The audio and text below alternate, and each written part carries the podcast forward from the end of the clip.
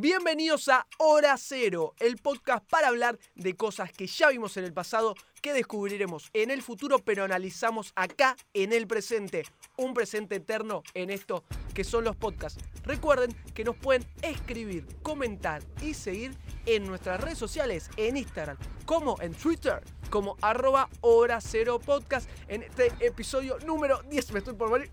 Pero seguimos en esta grabación hermosa que es episodio 10 de Hora Cero de la segunda temporada, donde nos metemos en un lugar muy, muy, muy turbio. Seguimos con el terror porque esta segunda temporada de Hora Cero tiene bastante de este género que tal vez en la anterior temporada, la primera de este gran trío, que tiene ahora cero con todos sus integrantes. No fuimos tanto a lo que es el terror y más de esta clase, no tanto de jumpscare como más adelante vamos a empezar, porque vamos a hablar de La Bruja de Witch, la película de 2015. Pero antes, antes, antes, antes de meternos de lleno con esta gran película, quiero presentar a mis dos compañeros que me acompañan como lo hacen habitualmente en este gran podcast llamado Hora Cero. Y quiero empezar primero con la persona que tengo a mi izquierda en el estudio de spin-off, al querido, a mi querido hermano Nahuel Esquenone. ¿Qué haces, Salita? ¿Todo bien? Querido estar acá. ¿Sí? No, estamos acá. Quedamos ahora perturbados un poco por, por la bruja. Sí, una, una asignación pendiente para los Esquenone. Eh, no sé si tanto para nuestro amigo allá en España, el señor Hermes Massari. ¿Cómo estás, Hermes? ¿Cómo anda, amigos de Hora Cero? ¿Cómo están? Bueno, qué bueno estar en este episodio 10 de, de Hora Cero. Qué lujo, 10 ¿eh? episodios ya, ¿eh? Qué lindo ritmo. Hay que llegar al 10, ¿eh? Yo, yo pensé que no pasábamos del, del de Gareca, pero bueno. ¿Cuál es el de Gareca? ¿Cuál es el, segundo? ¿Era el primero? El, el, el, el cero, el cero de esta temporada. Sí. Eh, no nos teníamos fe ni nosotros mismos, pero acá estamos en el episodio número 10 de Hora Cero hablando de La Bruja, que ya para entrar de lleno con esta gran película les voy a contar un poco de qué se trata, de dónde viene La Bruja de Witch, como es su nombre en inglés. Es una película estadounidense-canadiense de 2015 del género del terror sobrenatural de época, escrita y dirigida por Robert no, no, me mataste. Robert Neil Eggers. Robert Eggers. Mejor dicho, seguro más lo vas a saber decir. Mejor en su debut como director, ¿eh? El huevo Eggers. El huevo Eggers. En su, en su, ópera prima. En su ópera prima. La película está protagonizada por Anya Taylor Joy, la argento estadounidense, no sé dónde es esta chica que tiene toda esta vibra, esta onda bien de nuestra, que vivió acá un tiempo importante, también por Ralph y Nelson, Kate Dickle y más en este gran elenco que tiene La Bruja, que más entrando de lleno sobre lo que se trata, The Witch sigue a una familia puritana del siglo XVII que se encuentra con las fuerzas del mal en el bosque más allá de su granja de Nueva Inglaterra. Como decía Nahuel, es una película que teníamos pendiente en hora cero y también nosotros, porque yo siempre escuché The Witch, The Witch, The Witch, como dándole también importancia a la protagonista, a Anya Taylor Joy, que la rompía todo. Y dije, bueno, vamos a verla, aunque hubo trampita en este episodio de hora cero, porque uno de nuestros. Eh, a ver. Grandes. Sí, ya la había visto, cuando nosotros no queremos ninguno de los tres haya visto una película, pero la permitimos. Hoy me tocó a mí elegir la película y la verdad Qué cagazo, maestro, ¿no? Sí, es como una regla autoimpuesta. Claro. a ver, siempre para no estar, tratar de, que cuando debatimos acá las ideas y las percepciones de la película, todo sea lo más auténtico posible. Y, y sea algo que estemos todos a la par, pero nada, hay películas que merecen revisiones, que merecen volver a ver también, ¿no? Algo que por ahí hace mucho no vemos y volver a verlo con otros ojos también suma muchísimo. Eh, si escucharon más de un capítulo de Hora Cero, saben que a mí las de terror me cuestan una banda. ¿Pero te cuestan porque te dan fiaco o porque te dan miedo realmente? Ya, voy a repetir una frase que ya dije en otro podcast por si no la escucharon. El tema es el siguiente. Si la película de terror como película es mala, la paso mal. Siento que, nada, no me gustan las películas malas como a nadie. Y si la película de terror es buena, la paso mal también porque me asusta. Si así, la pasas mal, Me genera, claro, me genera tensión. Son distintos tipos de, sentirse mal, pero bueno, es lo que buscamos también, ¿no? O sea que tu problema es el género. Claro, el terror ya de por sí no, no, no, puede, no puede convivir con vos. Película de... No, no. A ver, por ahí las que son más tirando a, chistes o las que ya están... Pero eso no es tanto de terror. No, pero por... A ver, tirando a chistes. Que por ahí las, las más flasheras, ponele... Hoy me vería tranquilamente las de la de Freddy Krueger, las de Chucky, porque el registro de terror cambió y la vería con otros ojos. Tiene que ver también, perdón, hoy con algo que sea el terror tipo, bueno, de que haya un monstruo, que haya aliens, que haya un asesino o algo más del estilo macabro como en este caso presenta la bruja. Mira, más que por el estilo, hay, entiendo lo que me decís, hay ciertas cosas y ahora le- les voy a preguntar a ustedes a ver si hay algún tópico o algo que los incomode más. A mí lo que me juega muy en contra es cuando la película juega con el ambiente y tiene toda esta intención de, para ser reiterativo, de incomodar, de ponerte nervioso, de, de- de tener una tensión, de saber que está todo podrido, que todo va a ir de mal Claro. en peor, que... Que no- nunca la pasan bien, ¿no? Claro, no tanto esto de que uh, está la muerte en cada esquina, sino de que se siente una, una pesadez, se siente al- al- algo que logra muy bien la bruja. Ahora, yendo a, los tópicos, decir, uno, qué cosas realmente me incomodan o me dan mi- miedo o no me gustan, digamos, para no tener tantas etiquetas, que creo que ya lo dije también en otro podcast de terror, son los niños malditos, ¿sí? Los niños macabros, ¿sí? Como el, el mal dentro de los niños o como objetivo de niños porque creo que los niños son la está pensado a propósito, ¿no? Es la cosa más Sí. bondadosa que se puede imaginar, la inocencia hecha carne. Lo más vulnerable también. más vulnerable, exactamente. Entonces, cuando ya el niño es jodido, no me, me pone muy incómodo. No sé, ustedes si tienen... A ver, yo como diciendo, bueno, eso es lo que más me afecta. Después, el- mi monstruo favorito, pues no sé, el hombre lobo, cualquiera, ¿viste? Pero Cualquiera. fuera de- una fruta. Sí, sí, fuera de lo que es el terror, digamos. hombre lobo, me, cago- me encantan los hombres lobos, me parecen recopados. Y más saber cuál es el género dentro del terror que más lo incomoda o tal vez más le gusta, porque por ahí lo disfruta también, ¿no? No, ahí comparto con Abuel cuando la película empieza a lograr como una atmósfera que es bastante eh, as- as- asfixiante, ¿no? Creo que antes de, estar grabando estábamos hablando con Alan de, de que encontramos eso en Hereditary, que es la película de Ari Arester, que también logra ese tipo de escenas en el que vos estás todo el tiempo incómodo, donde no es necesario hacer un jumpscare, sino que eh, hay algo oculto, ¿no? Como que todo el tiempo te están sugiriendo algo que no ves. Y eso es lo que a mí quizás me genera como más miedo. Todo, toda esa parte en el que eh, me, da más cagazo ver la aleta del tiburón que el tiburón en sí, ¿entendés? E- e- esa necesidad de, de- Y que de hecho, una vez eh, viendo un documental de Hitchcock, eh, él lo decía, de, de cómo generar el suspenso, que lo que más genera miedo no, no es una puerta abierta, sino es la puerta cerrada. ¿Por qué está cerrada esa puerta? ¿Por qué no se abre? ¿Por qué no hay nadie? ¿Quién está del otro lado de la puerta? Todo, todo ese tipo de preguntas que, que se puede generar con el suspenso en una película, con, con cosas muy sutiles y que con un buen guion y un manejo de cámara, a mí eso fundamentalmente en las películas de terror son lo, lo que quizás más cagazo me da o que, o que me deja ahí cuando voy al baño con la luz apagada, voy corriendo el pasillo, ¿viste? En ese momento. Sí, sí, sí, sí. eh, es lo- Pensé lo- que era el único nabo que hacía eso, ¿eh? no, Perdón. no, solo para- es algo que también lo tengo de cuando era chico, que sí, cuando, capaz cuando era muy chico, me acuerdo que ibas al, al- al colegio y te decían, che, ¿viste los Critters? Eh, ¿Viste It? ¿Viste Freddy Krueger? Yo le tenía pánico a esas películas, pero, pero mal. Ahora sí, como coincido con Abuel, que, que de grande las fui viendo, las fui incorporando y me cago de risa. Me encantan esas películas y las disfruto mucho.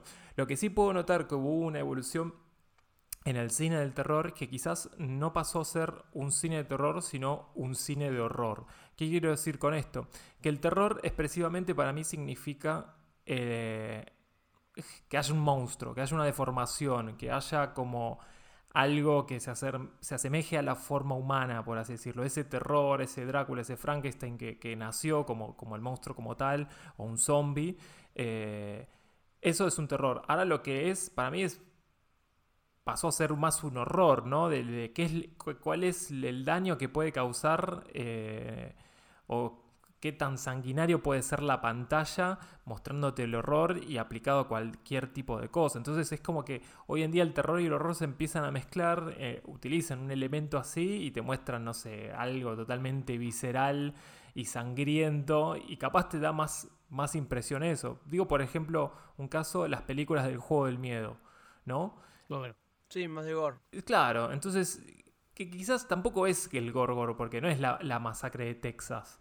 Es un tipo sentado y que le, le- le cortan un. No sé, te da eso más terror que quizás verle la cara a Drácula, por ejemplo. Entonces digo, con, con el tiempo eso se está cambiando. Y hoy en día están saliendo estas cosas que están mezclando como, como géneros, como una bruja. eh, como en el caso de Hereditary, que es el diablo, con, con un pactos, como si fuera el. ¿Cómo se llamaba? El Wickerman o algo así, todo lo que es culto y secta. Entonces se empieza a mezclar con este tipo de atmósferas. Y la verdad que el, producto es, es hermoso. hasta creo que se está haciendo de culto la bruja en mi caso. Para vos, Alita, pues, perdón que lo hice muy largo, lo estiré un montón. No, está perfecto, súper interesante porque además, más a comparto porque tal vez es cómo llegás al terror, ¿no? Tenés diferentes alternativas según lo que quieras plasmar en una película, plasmar. Y me parece en este caso que es este suspenso incómodo, asfixiante, que desde la primera escena, con una paleta de colores súper apagada, súper grisácea, te muestra esta familia que está en un tribunal con, hablando con respecto a, a si son desterrados o no de, de su aldea, de su comunidad, de su sociedad, por estar en contra de las creencias sobre Dios y Cristo. Y ya de por sí te muestra que es una película heavy, pesada, no es que es una boludez que va por Jensker, o sea, con estos saltos de, de, de, de- de asus- de- de asustarte, sino vas por un terror un poco más psicológico, más que te va llevando de a poco a lugares incómodos, combinando la música, la puesta, la fotografía. Y hay momentos que hasta a mí me da impresión ver, no porque sea algo desagradable, sino la tensión que había en esa escena, es como que, uff, fuertísimo lo que estaba viendo.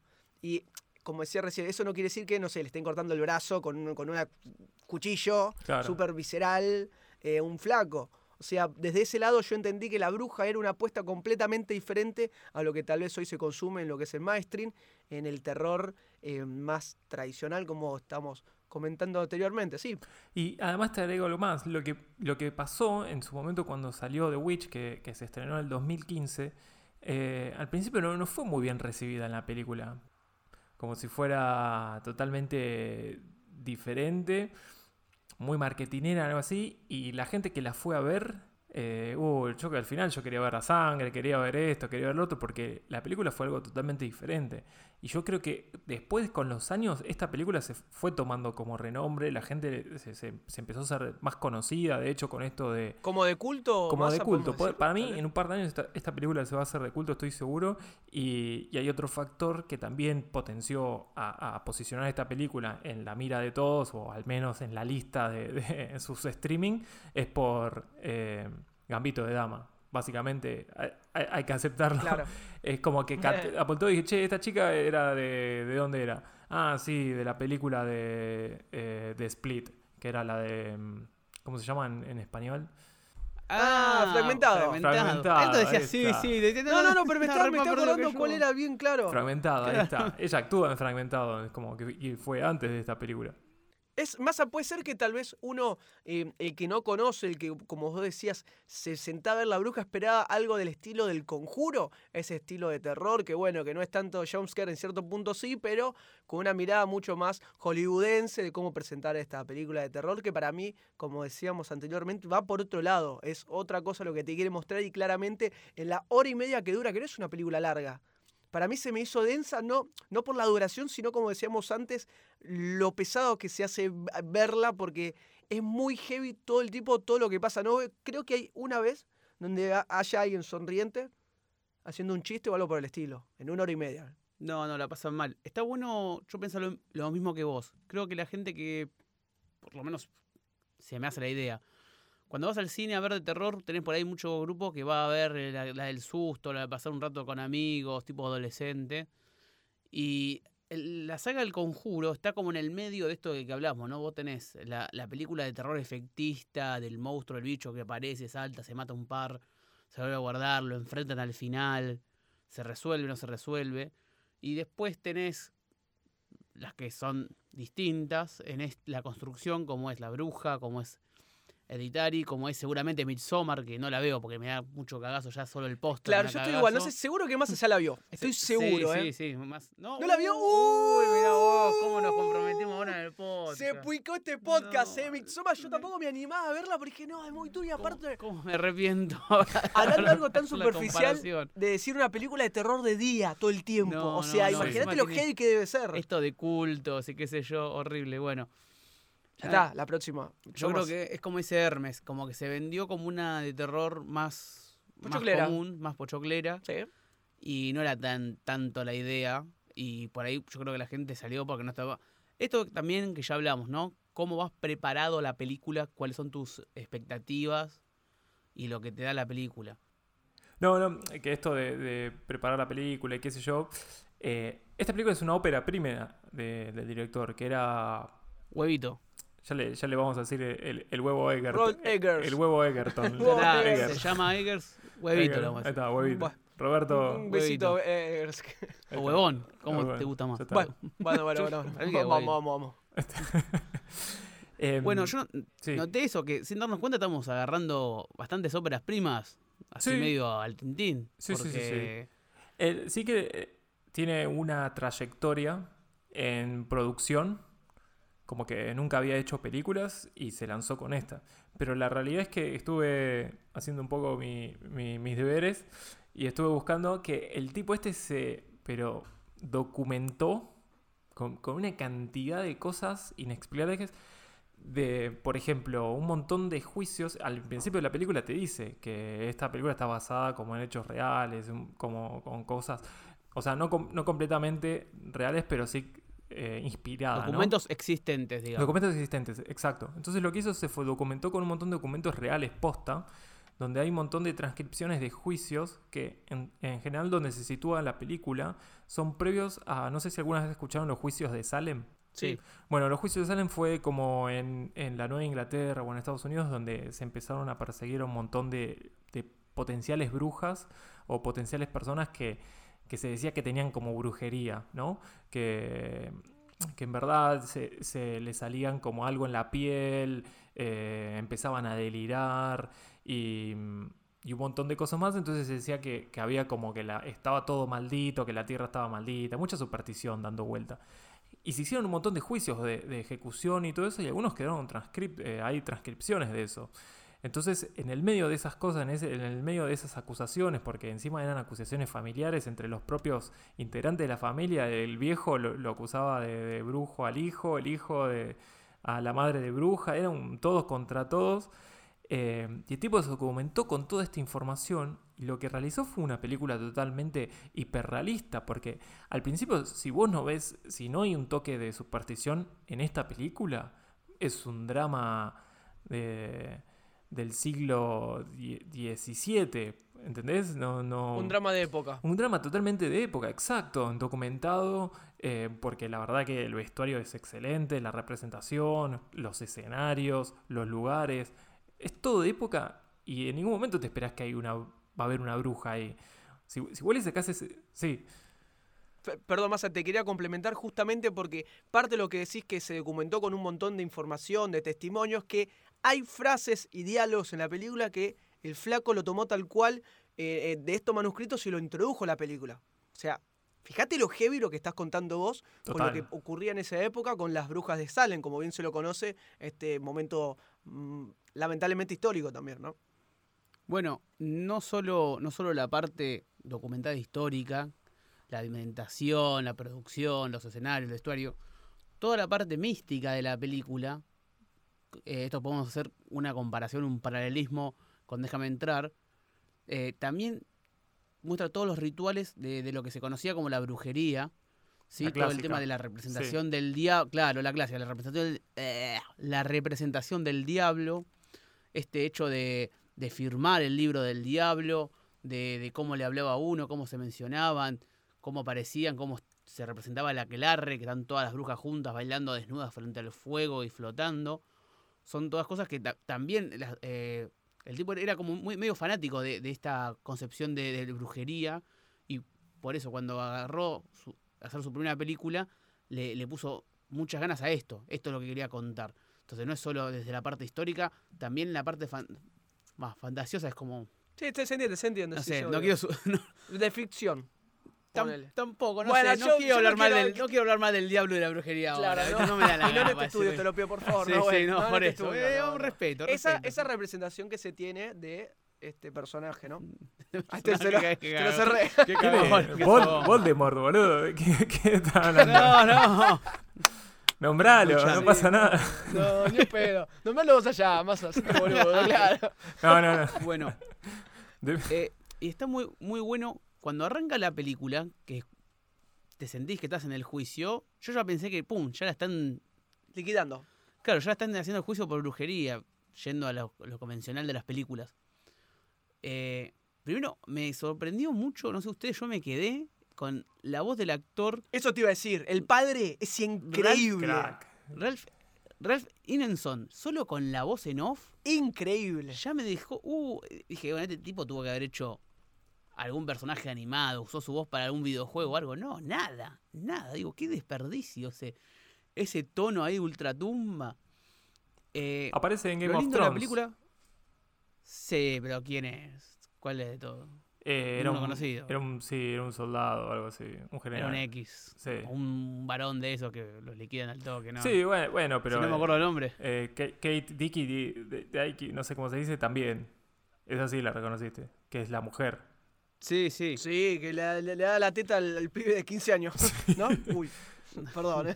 En tu ruina, seguimos, Esa dale. po- pobre, po- pobre es como que tiene el physic to rock de, de loca, pobre, ¿no? Como que acá, Ey, acá está más justificado. Claro, Leo, lo Sí. que le pasó acá, pobre pibe. Señora.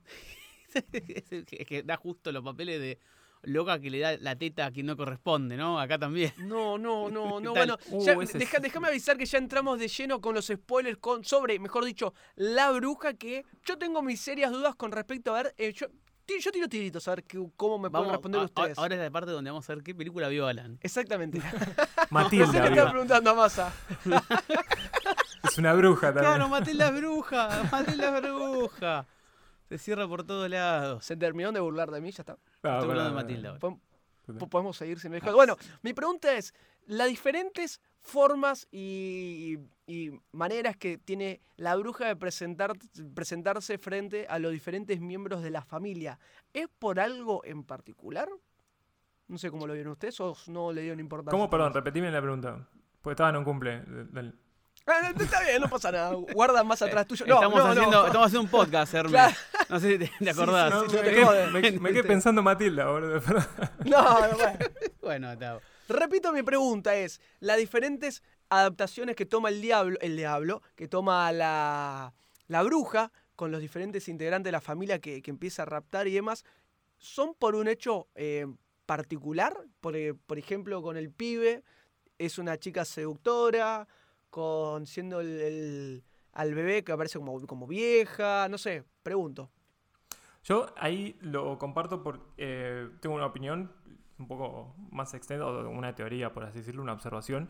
En, en- en- en esta creación de personajes que hizo el director, básicamente se, fundamenta mucho en elementos de religiosos, ¿no? Como el cristiano. Hay que notar que la película habla sobre el pecado también, porque todo el tiempo, desde ya, desde el nombre del- de la chica, Thomasin, ya el nombre del sin, el pecado es, est- está en el personaje. Entonces, todo ese tipo de pecados de creer o no en una bruja. Básicamente, porque en verdad eso es lo que juega el, el- concepto de la película. Entonces, diciendo hecho, esto, como cómo se, se representa, yo más que de cómo se representa a la bruja, es creo que los personajes están creados con ciertas características. Por ejemplo, el padre es uno de los pecados capitales, porque son siete, es el orgullo. Es como que él está totalmente orgulloso de que va a sacar a la familia adelante y su orgullo de, eh, lo lleva a arruinar a la familia. Eh, la madre empieza a tener un montón de envidia e ira contra la hija porque dice que le quiere sacar, eh, eh, le sacó sus hijos y que no sé qué otros delirios estaba con la madre. Entonces ahí ya tenés dos pecados más. Eh, después tenés el de Caleb, que era- es el más chiquito, tenía la lujuria. Él por eso la bruja se le representa como lujuria a él. Como que ya encima cuando está durmiendo al lado del personaje de Anna Taylor Joy, como que se despierta y le empieza a ver lo- los pechos, como que se le quedaba ahí mirando, es como esa escena es muy lujuriosa y, Muy turbio. incestuosa, Sí. te diría. Entonces ahí también tenés ese deseo y por eso su- la bruja se encarna como si fuera una mujer. Eh, y después tenés también la parte de los gemelos, es la pereza, porque básicamente no hacen un carajo, son los más vagos de, de esa granja porque todo el tiempo eh, Thomasin los tenía que cuidar, los tenía que proteger. Y por último, yo creo que el deseo de Thomasin es este, la codicia. Es como que hay cierta gula y cierta codicia por ser.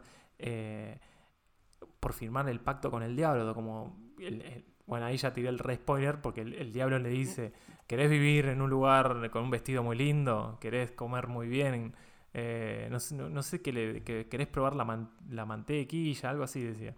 Vamos a, para cerrar la teoría de Hermes, que me parece que es genial, que si estaría buenísimo si alguien la puede confirmar, que después nos escriba, te puedo decir que el bebé, tomando ya la idea de que todos nacen con, un pecado, ¿no? Que lo dice la película en las creencias, el bebé podría asumir lo que es gula, porque lo único que hace es comer. Bueno, también ahí tenés otro. De los siete pecados. Sí. Y ahí, y ahí, y ahí ya tenés a los siete clavados. Bueno, además, eh, yo el término del bebé lo asociaba en que él no fue bautizado, entonces es el pecado. Ese, ese destierro esa, es una maldición, eh, genera supersticiones eh, en esa época, ¿no? Entonces, la, la, película se construye en base a eso, de todo lo que va a ir mal, se lo, se lo damos a una bruja. O sea, no vamos a aceptar nuestros propios errores como personajes, no vamos a aceptar de que soy orgulloso, de que acepto mi lujuria, de que soy tengo pereza, se lo voy a dar todo a una bruja. Entonces hay como un doble eh, diálogo entre ¿existe la bruja o la bruja es la justificación de los personajes? eso es lo que eh, se, construye en la película y que me gusta mucho.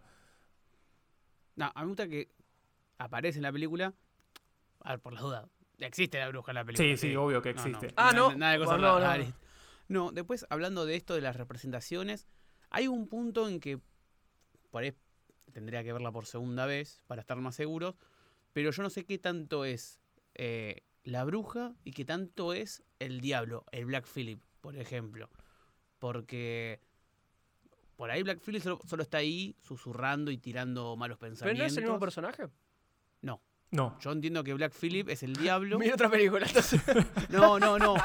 Porque también, a ver, puede ser que. No, no. Falta, no, te entiendo porque está la, cabra, ahí haciéndose todo, la cabra es maligna. Y en la otra escena están los nenitos, todos cagados de miedo, se giran y está la, la bruja desnuda comiéndose a la otra cabra. Entonces, por ahí. Uh, esa escena. Si, si uno no entiende la. También, ¿esto qué implica? Uno tiene que por ahí saber un poquito de, cómo se representaba el diablo, con esto de que es la, cabra negra, el, ser con cornamenta oscuro, eh, y por cómo las creencias religiosas de la época, eh, las brujas firmaban con Black Phillip, con el diablo este. Yo digo Black Phillip porque así le dicen en la película. No sé si es así o lo inventaron. Pero firman el, libro del diablo. Entonces, una, cosa es el diablo y otra cosa son las brujas. Ahora si el diablo porque el que le clava el, cuernazo al padre es el diablo, no es la bruja. Totalmente. Yo entendiendo eso. Entonces, por ejemplo, está el conejito. El conejito que va y aparece. Eh, que lleva la muerte del perro, que pues aparece entre, entre la granja. ¿Esa es la bruja? ¿Es el diablo en otra forma? Bueno, originalmente de la misma forma que el diablo se puede representar como una cabra, comúnmente en el lunfardo de las brujas se podían presentar como conejos o como liebres. Ahí está, ¿ves? Entonces, por eso siempre que aparece un suceso, estaba la bruja ahí. Entonces, es como que al principio el director, te, está bien que te, muestran las primeras, creo que en el minuto, o en el minuto 5, no sé, que ya al, bebé lo hacen fiambre. Horrible, crudamente. literalmente, porque se lo pica todo. Se, hace una picada. Es muy fuerte esa imagen. Qué lindo, qué lindo, chicos. Me imagino la bruja pasando por la, la máquina. No, no, no, bueno, no, no, no, no te falta, no te falta. Bueno, bueno, pasa por favor. Los jamones. No, no, no, no, ya está, ya está, papá. No, no pasó nada, dale. No, y a Fenoglio. Claro, ¿cómo hicimos después de esta boludez? Claro, ¿cómo hicimos después de esto? Es, una pelea, es una película. Pregunta, pregunta. El no existe, el no existe. Pregunta, pregunta. ¿Por qué eh, queda viva Thomasin? O sea, yo siempre pensé, ¿por qué no la termina de matar? ¿Porque la quería convertir en bruja? Yo sí, eh, sí yo creo que sí, porque creo, creo que todo gira alrededor de... Y esto, dame un segundo que me, me, explayo un poquito. Atención. Eh, gira todo en que Thomasin la pasa realmente mal, que la familia desconfíe de ella y, y, por eso la va dejando como testigo, o como tanto el diablo como la bruja, para convencerla a, a unirse a, a su aquelarre. Eh, y, se, y creo que se detecta desde el principio, porque, a ver, la primera escena, cuando estamos en el juicio y deciden, eh, ¿cómo se llama esto? Expulsar, a, a mandar al exilio a la familia, vemos que Thomasin se queda, ¿no? Se queda como flayada ahí, en, se está yendo la familia y ella se queda frenada y ya crea un resentimiento hacia la figura del padre por esto de sacarla de su hogar. Eh, primera instancia. Después cuando la vemos rezando sola, dice que, que no, está, no está haciendo las cosas que tiene que hacer, no viene que por favor le dé una señal. Es como que empieza a dudar del padre y por ende empieza a dudar un poco de, la fe. Yo creo que eso detecta el diablo y por eso quiere llevarla para su lado. Eh, otra vez, seguramente uno que tenga más en claro las costumbres o los cuentos folclóricos sobre brujas debe tener mucho más sentido, porque a lo mejor necesita, no sé, niñas o mujeres de cierta edad para ser brujas Claro, claro, obvio. y cosas así. Pero yo creo que va todo por ahí la película. Fíjate, algo que me gusta mucho es que ella cuando, cuando ya mató a la madre, ya está, perdió todo y está totalmente como eh, desolada, se, se saca el- como el corset, se libera, se libera de las creencias, de la presión, de, de todo, y va sin corset a, a firmar el trato con el diablo, y después ves como las brujas están como liberadas, ¿no? Están todas des- Riéndose. desnudas, riéndose, Sí, celebrando. de- de- celebrando de, de placer fun- junto al fuego. Y es como una visión de cómo esto de, de- de reprimir la sexualidad, cómo es que está mal visto ciertas cosas desde el cristianismo y cómo, qué sé yo, por ahí alguien que, imagínate, alguien que no usa corset ya era mal visto. Porque fíjate, yo digo qué cosa, ¿no? Que lo primero que hace después de matar a la madre es sacarte esa parte, sacarse esa prenda de ropa. Sí, No esa presión. Literalmente es una esa, presión. esa presión sí. que le, está atacando el pecho, Sí. ¿no? Es como que eh, está muy, muy, Muy bien representado, ¿no? muy representado, ¿no? Sí, y eso agregándote algo que le mencionabas, Naui, eh, y insisto, como que la película tiene muchos de estos términos eh, religiosos, ¿no? Porque empieza con un éxodo, la familia exiliándose del, del lugar donde pertenece, yéndose de ese paraíso. Pero en el, en el, en el- en el Génesis, en la, en la Biblia, cuando estaba Adán y Eva, supuestamente en la, en- la Biblia, o sea, actual, qué sé yo, sí. Em, actual. la que conocemos actual. Perdón, eh, por la boludez. Em, en la Biblia lo que sucede es que al principio, el pecado original, Adán y Eva están completamente desnudos. Eran totalmente desnudos. ¿no? De- después de, que supuestamente prueban el fruto prohibido, que en la película se representa como manzana, porque en ningún momento de la Biblia se dice que el fruto prohibido es una manzana. Fue algo que con el tiempo, el renacimiento y el arte le, le- le dieron que era una manzana. Pero bueno, en la película parece manzana. De hecho, el hijo escupe una manzana. Eh, en Blancanieves ¿No era hay una cereza? manzana. No, eh, eh, era una manzana una porque manzana. eh, fueron a ver a un- en teoría un árbol de Sí, manzanas exacto. que No. fue Eso sí, pero lo que escupió no fue una cereza. No, es una manzana cortada a la mitad. no, una manzanita. Sí. Sí. Me, me permito dudar. Bueno, Y para, para, para, para, masa. ¿Y qué te cambia que sea una manzana o una cereza? ¿Cuál es la explicación tuya? A ver. Que me siento más boludo si era una manzana. no lo la puta que te parió. No, no, si- si- es, que si, es que si era una manzana cerrada por todos lados. Claro, era manzana, boludo. era manzana. Era manzana, no, güey. Después yo veo las películas. Pero bueno, seguimos con este, esta charla sobre la bruja que la verdad me pareció fantástica. Estoy preguntando mis dudas y no quedé tan como un boludo como pensaba, con las que estaba haciendo. Pero igual la idea primera principal de, de la película era hacerte plantear que Thomasin podía ser la bruja, ¿o ¿no? O sea, la más superficial de todas. O yo solamente entendí eso. Eh, Sí, para mí porque... ¿Nunca dudaste ella podría haber sido la bruja? Sin Eh, saberlo, tal vez, de mirá, forma te- inconsciente. podría ser déjame, así. déjame responder. Sí.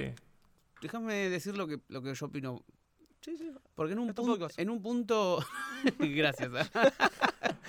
no, eh, al principio no, después medio que sí, pero creo que es lo que el cine que estamos viendo ahora de terror nos lleva a creer, ¿no? Es como que ah, al final Bruce Willis está muerto, ah, al final no había nada atrás, al final era el mismo. Creo que es más el preconcepto que tenía uno. Porque si me pongo a analizar ob- objetivamente, digamos, previa a la desaparición del, del hermano, no hay nada que me diga, Thomasin es una bruja o tiene malos pensamientos o lo que fuera. No es que venía con alguna sospecha de antes. Yo creo que es un preconcepto que tenemos uno de, ver siempre si- el mismo tipo de películas. Para mí la película se basa en, la transformación de alguien súper católico en alguien totalmente opuesto en, esta brujería. Porque de hecho la primera escena después del título dice la bruja de Witch y aparece Thomasin rezando en la iglesia. Y la última escena, con todos colores fríos, y la última escena, la última toma es ella totalmente en pelotas, con el fuego y elevándose. Qué bueno eso, sí, tenés razón. Entonces, totalmente opuesto cómo empieza y cómo termina. Y, y yo creo que esa es, todo la viaje. es todo el viaje, es toda esa, esa transformación. Y la película se basa en cómo el Black Phillip consigue otra firma en su libro. Cómo hace que alguien totalmente católico ceda y, y- y logre firmar. Para mí va, va como a ese lado. La verdad, la pasan para el orto todo el tiempo. Digamos. Sí. Ya nacés y tenés, eh, ya sos pecador. Dale, viejo. Y pero por más que no haya pecador, brujas en, esa época, sufrís igual, me parece. Era re jodido de la época esa. Notando acá, viéndolo esto con esto de que me decías vos, de los elementos del catolicismo clásico o, o también del judaísmo, ponele. Podríamos notar que en, en la granja como que sufren pequeñas maldiciones, pequeñas plagas como las que tiraba Moisés. Digamos, si uno quiere, cuando tira que estamos malditos. ¿no? no solo está el maíz que está todo podrido, los huevos que salen con, los, con las gallinas muertas y la sangre. Eh, es- eso es verdad. Eh, ahí es un, un guiño muy importante del director, que a, propósito, que a propósito en esa época lo que sucedía, habían hongos en el, en el trigo del centeno. Había como una especie de enfermedad que, que se llamaba... em, esto po- po- porque lo, lo busqué. Es el, el- ergotismo, se llama, que es como es una enfermedad derivada de un hongo que se genera en el centeno, en el, en el, en el maíz, que generalmente daba como especie de gangrena y alucinaciones. Entonces, Uh, con el tiempo se dieron cuenta que los juicios de Salem se podrían haber provocado por, este de, por consumir este tipo de alimentos podridos o en mal estado o, o- o infectados por hongos. Entonces ahí te juega como eso. De, al final están todos alucinando por, por este trigo todo podrido porque la realidad era esa. No, no, no habían logrado en esa época hacer que el, el- el suelo sea fértil para lo que querían conseguir. Sí, igual Massa es muy. Es un, Es su- no, no por criticarte a vos, ¿no? Es, es un pensamiento hiper machista porque justo son brujas y no brujas. O sea, claro, son las minas las, las culpables de todo lo que sucede mal también. No, eso, eso, sea. eso es otra cosa, es otra carga que, que claro, el, el patriarcado est- estuvo. Sí. Siempre, claro, Que- claramente. si no, pero los o hongos sea- le pegan a todos, no solo a la mina, boludo. No, no, pero bueno, claramente. el- el- los que tenían poder eran otros ahí. Si no, no existiría Bruja Escarlata, básicamente. Sería Escarlata y ya. Claro.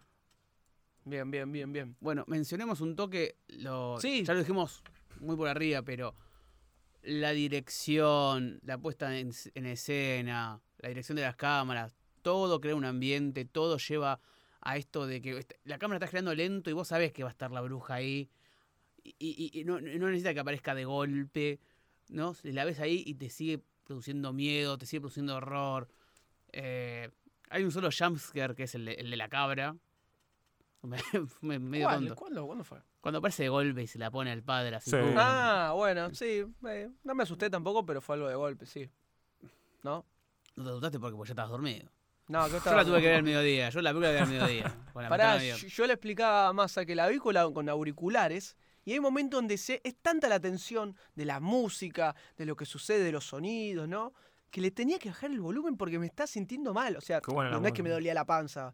Pero me, me decís, ay, la puta que lo. Y le bajo y como. Y hasta miraba de costado, ¿viste? Como diciendo, no, no. Cuando el hijo se despierta después de que lo, lo, lo maldijeron, es una escena espectacular y tremenda a la vez. Que empieza a recitar, parece como que se recuperó sí. hablando de Dios. Y se estaba riendo, estaba haciendo un- una joda con respecto a todo lo que representaba a Dios y cómo lo, los cuidaba con respecto a ellos. Y en teoría, que en, un principio la madre dice, ah, está bien, nene, y se va dando cuenta que es todo una, una sátira de lo que en ese sentido fue el diablo que poseyó al hijo, ponele, ¿no? Sí, durísimo. Está cagando de risa de ellos. Sí, diciéndola así mal y pronto. Bueno, claro. Y la voz, la voz de Black Phillip, tremenda. Ay, sí. Espectacular te- también, boludo. Cagazo que te, te habla ahí al oído. Otra cosa, perdón que lo tiro, que además toda esta fotografía, ¿sabes en, en quién se inspiró, Naui? ¿En qué pintor se inspiró? ¿En qué pintor se inspiró? ¿Hiciste la tarea? Eh, no, pará, esto no, no era parte de la Para eso está masa, ¿no? Por eso está Hermes, sí, claramente. ¿En, en cuál? ¿En cuál masa? Francisco Goya. Uh, bueno, sí. Sí, Es- sí. Ahí te Y- cierra, Y, lo, lo dijo, ¿eh? en una entrevista lo, lo dijo. Que de hecho hay un cuadro de Goya que están todos en un fuego, en un aquelar o algo así. eh, y está ahí el diablo sentado con, con- con un montón de, de personas. Es crudísima, dice esa pintura. Es como el diablo, como un Black Phillip sentado ahí oscuro. Claro. Bueno, la, la escena que, que sale el padre, después de haber encerrado a los hijos a la noche anterior, y ve que está el. Vamos a decirle cobertizo, no sé cómo se llama, donde guarda Sí. las cabras. Está todo hecho pelota, está Tomasín tirada y las cabras medio muertas, abiertas la- el estómago. Con la cámara, es medio cuadro así de grotesco, porque la, la imagen recuda todo muy bien encuadrado, está re, re bien en esa parte. Pregunta, pregunta, perdón, ya que ustedes son muy eh, perpicaces, muy eh, atentos a los distintos detalles. ¿Por qué en ese momento el padre agarra el hacha? ¿Qué vas a decir, la puta madre? Ay. Nuestro público no nos está escuchando, pero Nahuel apoyó el celular sobre la No, mesa durante no. media hora. Eso escuchá. Estoy diciendo esto y lo voy a dejar. Sí, sí. Y se cayó a la mierda Olvídate. el celular de la nada, porque no, no Sí, sí, moviste el sí. cable, no hiciste nada. No, Fue voy a mover el cable, no sé. Vamos a, a dejar un poco la parte lógica. Bueno, Bueno, pasándolo limpio, ¿por qué agarra el hacha y después la tira y no sé qué dice y deja que, que lo mate el diablo? ¿Saben por qué? ¿O ha- ¿Hay un porqué, mejor dicho, o no? Eh, yo tiro mi teoría. Para mí él creo que se deja rendir, creo que se deja ir al cielo. Eh, quiere asumir su pecado. Por, porque ya la noche anterior es como que asume que, que su prejuicio lo llevó hasta ahí. Eh, te- tendría que verla de nuevo para, para estar seguro. Creo que va por ahí. sí. ¿Y Massa? Sí, también. Es como que el- el- su orgullo lo, lo- lo hizo pecador y básicamente ya no. ¿Se entregó? se entregó, sí. Se, se hinchó los huevos también, me parece. Ah, sí. Basta, dijo que me rompe los Se, huevos. se Bueno, convirtió otro- Neger. Otro de estos detalles que, que tiene la película, que por eso está bueno que otra vez vas con la expectativa. Si no vas a, atento a ver la película, si vas a pasar el tiempo de una de terror así boluda, por eso por ahí no te das cuenta o esperas otras cosas. Que el padre en un momento le reclama que el tipo no puede cazar, no puede cultivar y lo único que sabe hacer es cortar madera y muere aplastado por todos los troncos de madera que cortó. ¿sí? Como que muere ahí enfrente de la cabra y se le cae toda la madera y muere aplastado por eso. Es. Nada, la película está re bien. Está re bien. Un peliculón. Peliculón de Witch en hora cero en el episodio número 10 de esta segunda temporada, pero toca la campanita porque hay algo más. Déjame, le quiero consultar Sí. a Hermes, que es el, Dale. el- el diseñador de la casa.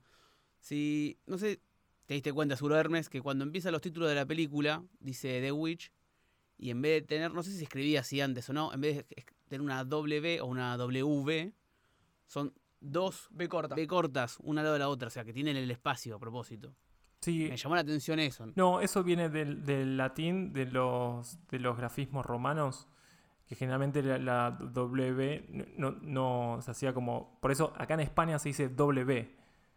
Eh, w, perdón, ahí está.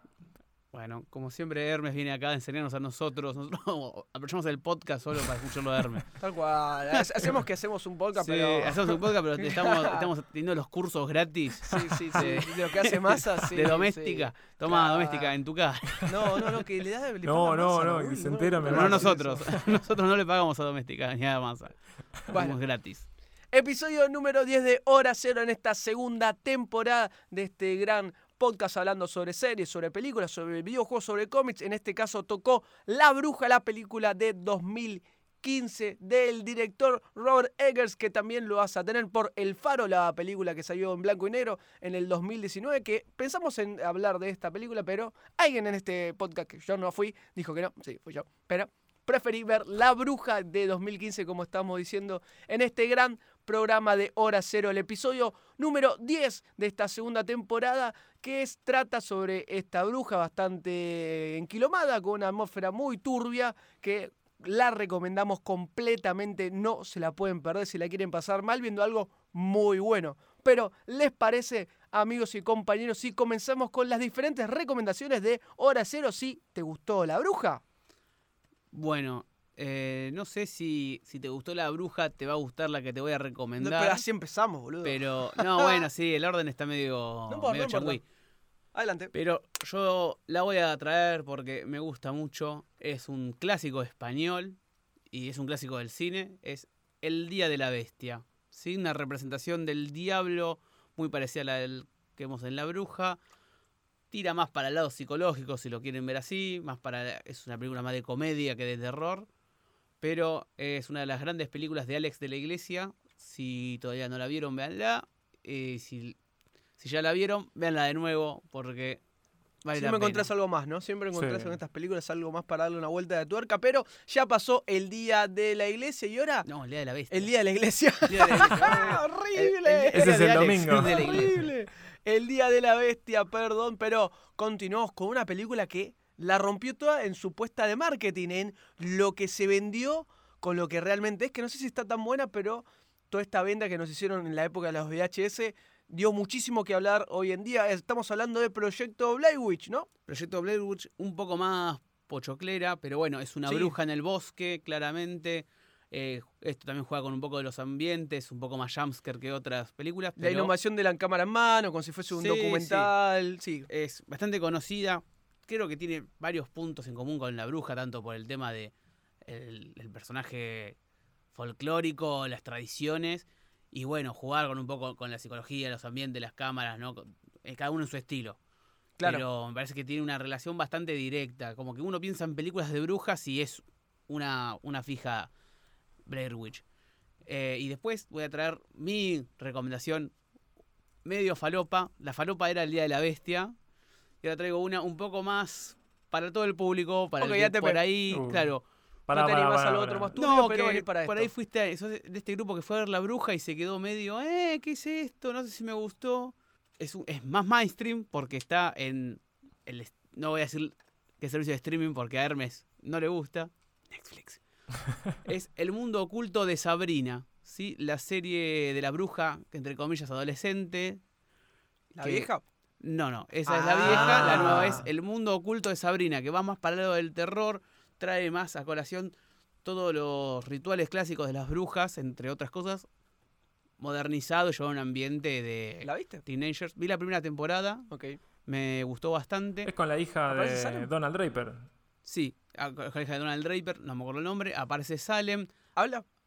No, No. Ah, la primera temporada no. no, No te sé. puedo creer. ¿No Es se limpia las uñas? No, no, no. no. No se lleva las quédate con la uñas. clásica. No, pero digamos, aparece una aquelarre, aparece el libro del diablo para firmar, tiene todos esos detalles de, de las brujas. Eh, también menciono, por si no quieren ver la serie, que la serie original de Sabrina, la de Melissa John Hart de Nickelodeon, la vieja, está basada en un cómic tipo Archie, ¿no? Es una brujita que tenía aventuras. Después, Atención. pasando a los 2000, salió un cómic más serio, más de terror, que es El mundo oculto de Sabrina, que es en el cual se basa esta nueva serie. Si querés algo que esté más en el medio, más que sea, bueno, terror, pero con romance adolescente en el medio, y que tenga que ver con brujas y su folclore, yo te tiro la ¿Te serie de? Sabrina. ¿Te gustó? La primera temporada me gustó. Te sentaste a ver todos los domingos a la noche el mundo de Sabrina. La Oculto. primera temporada sí. Bueno, Eh, las que- otras, la verdad que bueno. Bueno, eh, uno se llena de cosas, tampoco. Pero bueno, voy a pasar a la- las recomendaciones de mi amigo Hermes. A ver que son parecidas, ¿no? No, bueno. No, no, bueno, yo bajé. Yo, Yo bajé la vara. Para, para, para, a ver que nos cuente más, a ver Bueno, qué tiene para yo tengo una, una película que voy a recomendar que es Las aventuras de Cachabacha, la bruja que no tiene- Ah, Se quiere hacer el vivo porque me- ahora me da con un palo. Con la que- dale, dale, tirala, tirala. dale, Dale, dale, dale, hacete, dale. hacete el culto. Sí, sí, Europeo asqueroso. Bueno, che, Sí, sí, dale, dale, dale. Mirá el cine europeo que te basta, basta, me- basta. me- Calladito. Sí, payo. No, voy- voy- dos películas de, de- de brujas. Una que es, eh, es vieja, es de los 70, que es de Darío Argento, es un clásico. Es Suspiria. eh, una película que hace poco en el 2019 tuvo un remake eh, por Luca Giardino, creo que es. Eh, una película es un clásico en el género de terror porque es, está... No te puedo decir que a mí me gustó exclusivamente, pero si me tengo que contextualizar en, en el momento que se hizo la película, es un peliculón. Sí que envejeció un toque, pero se hizo un clásico y la verdad que es eh, vale la pena verla. Y por último es... ¿Remake o original, Hermes? Esta es la ¿Viste de- la remake? No, es la de Darío Argento. Esta es la, la original. original. Sí, de los 70. Yo vi la remake. Vi la remake, sí. ¿Vos no viste la remake? No, la remake no me animo a verla. Porque, Ah, porque Quería preguntarle a alguno cuál Yo es vi- mejor. no, yo la vi y fue, uf, fue durísimo. es dura, ¿no? Así, La durísimo. remake. Uf, ¿De, de buena o...? pesada, pero pesada. como la bruja, digamos. Durísima como No, la bruja. es otro estilo, es otra cosa. Está bien, pero, Pero es muy heavy para ver, sí. pero es, es buena, digamos. Está bien. Sí, Sí. Sí. A, lo que ahora cero dice buena, qué sé yo, yo recomendé. el mundo de mundo Sabrina. de Sabrina, con sí, ahora que un pelotudo, ahora me siento mal. Vale, Y la última es. Gretel y Hansel. Eh, sí, al revés, Gretel y Hansel. Es una película del 2020 que la verdad, a mí me gustó esta película. eh, tiene un- una estética de puta madre, una puesta en escena buenísima. eh, es película de terror con jumpscare, también trata un poco del horror, eh, mucha brujería. sí, un saludo a los tipitos también. Em, tiene, ti- tiene de- de todo. Me gustó muchísimo. Hace mucha influencia a. ¿Cómo se llama? La montaña. La montaña sagrada de, de, de Alejandro Jodorowsky. Con, con- con los triángulos y e- e- eso- esos vestuarios. Pero sí, también eh, creo que no- la vi por Amazon, que la pueden encontrar por ahí. Estoy seguro que está. Así que sí. Masa, ¿es la de Jeremy Renner? No. No, esa no es. Ah, no. No, no, pará, no. yo me voy a confesar. Yo cuando vi las, las recomendaciones que leí por arriba, Yo pensé que era esa. ¿Hermes va a recomendar la de No. Jeremy Reina? Ah, No, cuál dice dije, no puede ser. El del póster que está como si fuese Sí. o sacando una. Exacto. Los caramelos de la voz, algo así, o un pibe, no sé. No, Sí, no sé, es muy Sí, sí, tétrico. la- la pero está muy buena, ¿eh? La verdad, está buena. ¿Da miedo Massa o es más de suspenso? Es más de suspenso, no, no. Tiene algunos toques de jumpscare, pero muy sutiles. Bueno, por ahí me puedo animar a verla. La abuela se caras porque es un cagón o te, te sentís mal por tus recomendaciones de mierda. me siento mal. Me siento mal me la de mierda ahora. Yo González traje- sacándose la, Sí, las sí, uñas. bueno, tengo pocas películas de brujas, chicos. Sé que hay- sí, sí, encima hay un montón. Hay un montón. Hay un montón. Hay una Vos- banda. hay una la- banda. Vos sos como Franchella, ¿no? Vos sos muy cagón. Yo soy muy cagón, sí, Sí, nosotros también, porque este es, es el episodio número 10 de Hora Cero hablando de la bruja, el episodio donde mientras estamos hablando sobre el diablo y demás se cayó el celular solo a la mierda de repente, así que me parece que es mejor, amigo, compañero, si damos un cierre bastante eh, apresurado de este episodio número 10 de la segunda temporada de Hora Cero y voy a empezar a retirarnos y a presentarnos con el orden inverso en el cual nos presentamos, como lo hacemos en cada episodio, empezando con mi querido amigo Hermes Masali, que está del otro lado del planeta. Te olvidaste, te olvidaste cuál fue el orden, ¿no? Te quedaste pensando Estaba mirando. 10 minutos para acordarte con quién Sí, empezó. sí, sí, A los ver, tiré, ¿por pero dónde bueno? Masa. Sí, eh, no. sí, sí, contanos que, este, esta conclusión.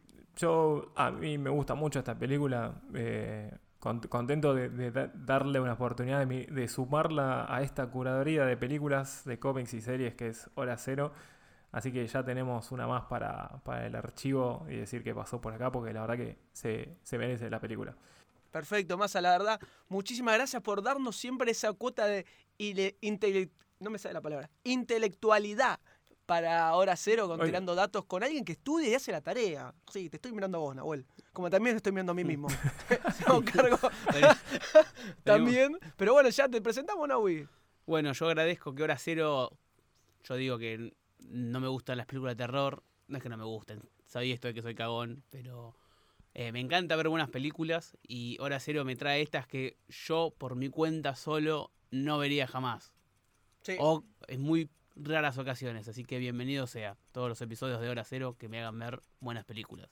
Bueno, de eso se trata Hora Cero, encontrar esas gemas del pasado que nunca te sentaste a ver, que siempre escuchaste y nunca te animaste, pero bueno, para eso está este podcast de amistad, de películas, de cine, de cómics, de videojuegos, todo relacionado a lo que amamos tanto que tiene que ver con todas estas cuestiones. Pero bueno, amigos, llegó este, al final este episodio sobre la bruja y si les parece bien, nos vemos en el próximo episodio de Hora Cero.